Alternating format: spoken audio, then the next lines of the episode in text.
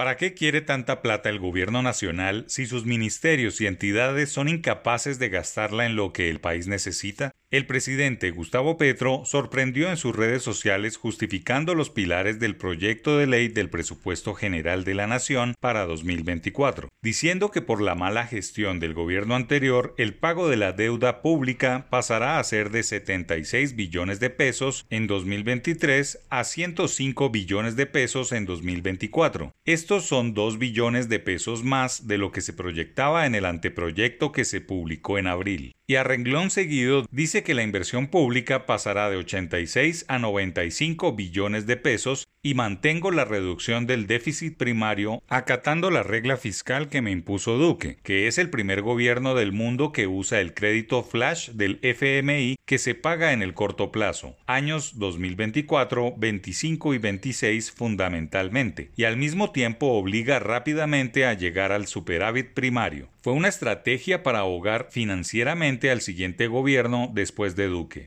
Un tono muy del presidente actual que usa para enfrentar, descalificar y no para construir unidad nacional, olvidando que durante la administración pasada las autoridades económicas tuvieron que enfrentar la pandemia y hacer maromas financieras para cumplir con las exigencias fiscales. En abril, el Ministerio de Hacienda hacía cuentas con 435 billones de pesos, casi lo mismo que se gastará durante este 2023, teniendo en cuenta la reciente edición presupuestal. El monto que pone a revisión del Congreso es mucho más alto y seguramente tiene más compromisos con los congresistas. Educación, salud y trabajo integran el top 3 de los sectores con una mayor porción del presupuesto en 2024. Es cierto que el rubro del servicio de deuda pública es el mayor en el presupuesto al representar casi un cuarto del total. Es casi ilógico financieramente que más de 100 billones de pesos se vayan en pago de deuda, es decir, unas cuatro reformas tributarias de 25 billones de pesos son necesarias para estar a paz con la banca internacional. Lo que sí es incoherente es que el presupuesto sea billonario, pero la ejecución de las entidades estatales pobrísima, a pesar de la desaceleración económica que se espera para este año. La ejecución del presupuesto general de la Nación con corte a mayo está por debajo del promedio de este siglo y de hecho es la más baja de las últimas dos décadas. Los ministros, directores y gerentes de la actual Administración Nacional están muy por debajo en la inversión social por su mala calidad en ejecución.